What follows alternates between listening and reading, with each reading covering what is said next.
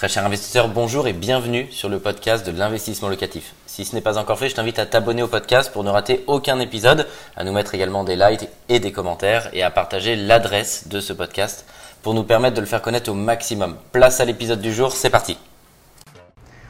Bonjour à tous, je m'appelle Michael Zonta, j'ai la chance et l'honneur de diriger la société investissementlocatif.com et aujourd'hui je voudrais répondre à une question qui m'est régulièrement posée, c'est comment Michael je peux mettre en œuvre tous les leviers pour devenir rentier le plus rapidement possible.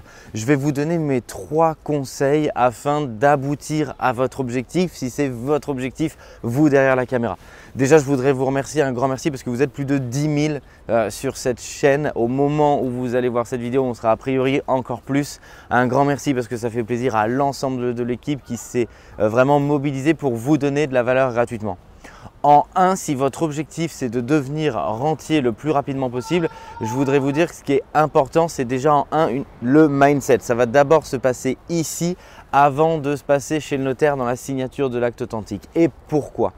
Parce qu'en immobilier, ce qu'il faut bien comprendre, c'est que le temps joue pour vous plus vous allez passer à l'action rapidement, plus vous allez investir jeune, plus vous allez vous motiver pour vous fixer une deadline, un temps défini dans lequel vous passez à l'action, bah, plus vous allez devenir propriétaire rapidement d'un bien immobilier.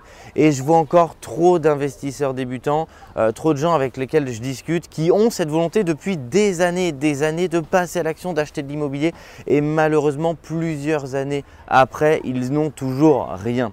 Et effectivement, c'est le risque d'être un petit peu dégoûté de l'immobilier parce que généralement, quand vous regardez le marché à l'instant T, puis que vous cherchez, vous cherchez, que vous ne passez pas à l'action et que les mois, les années passent, on est en France de manière générale, sauf des villes qui économiquement seraient vraiment euh, en baisse, mais dans les villes où en tout cas investissement locatif est présent, on est sur des marchés aussi et sur des marchés en croissance.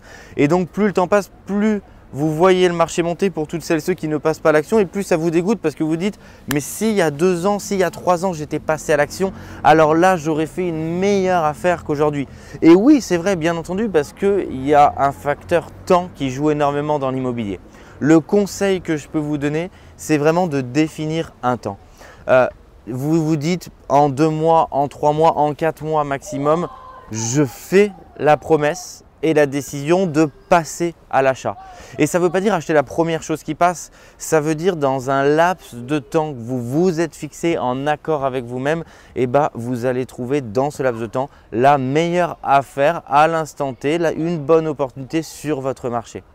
C'est important parce que le premier, c'est comme la première fois quand on est petit qu'on monte en haut du plongeoir et c'est ce premier pas qui est difficile à faire.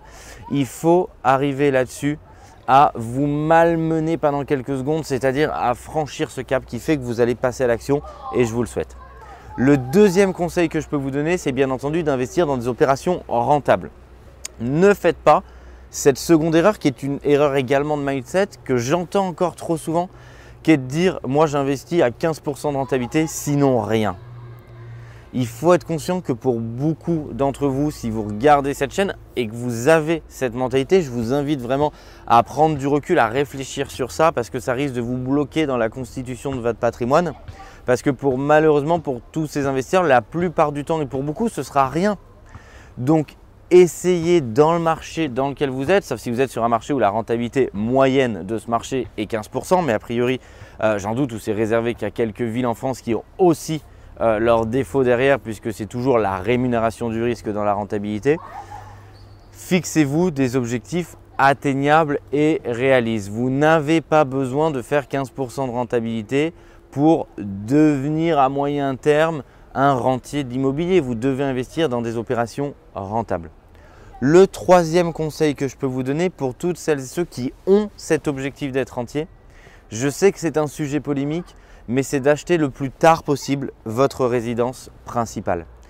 Pourquoi? Parce que le schéma qu'on voit aujourd'hui sur la résidence principale, c'est j'achète ma résidence principale par exemple à 25 ans, je m'endette sur 25 ans et donc j'utilise la totalité de ma capacité d'endettement sur 25 ans et je ne peux plus acheter d'immobilier. La vie est conçue comme telle à peu près pour tout le monde que votre situation personnelle va évoluer. Vous allez vous marier, vous allez avoir des enfants, vous allez déménager, potentiellement avoir une mobilité professionnelle et du coup, vous n'allez pas rester 25 ans dans le même bien immobilier. Regardez autour de vous, personne aujourd'hui ne reste 25 ans dans sa résidence principale, ça n'existe plus.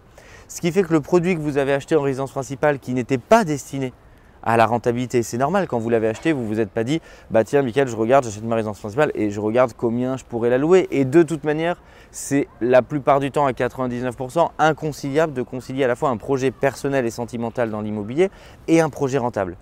Ce qui veut dire que malheureusement, le premier bien que vous avez acheté, si c'est votre résidence principale, bah, par nature ne va pas être suffisamment rentable. Et donc, du coup, Demain, si vous déménagez, vous allez souvent dire bah, je voudrais conserver ma résidence principale parce qu'il y a un facteur sentimental et parce que vous avez commencé à la rembourser. Et donc, vous n'êtes pas sur un produit rentable. Et donc, vous démarrez potentiellement sur l'autoroute des personnes qui veulent devenir rentiers. Bah là, ce n'est pas l'autoroute, c'est le chemin euh, avec des cailloux, euh, de la terre battue, parce que vous démarrez sur un premier bien qui n'est pas euh, suffisamment rentable comme vous l'auriez fait si votre projet c'était d'acheter de l'immobilier rentable.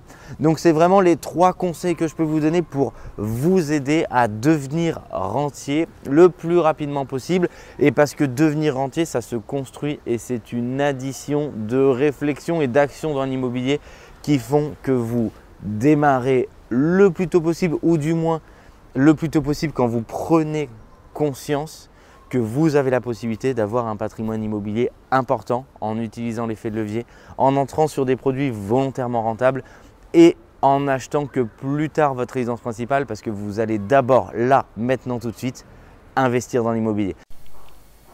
Un grand merci d'avoir suivi cet épisode jusqu'au bout. Je te donne rendez-vous pour un prochain épisode. Si ce n'est pas le cas, abonne-toi au podcast, partage-le, mets-nous un like et tu peux également retrouver plus de conseils sur YouTube avec plus de 300 vidéos gratuites.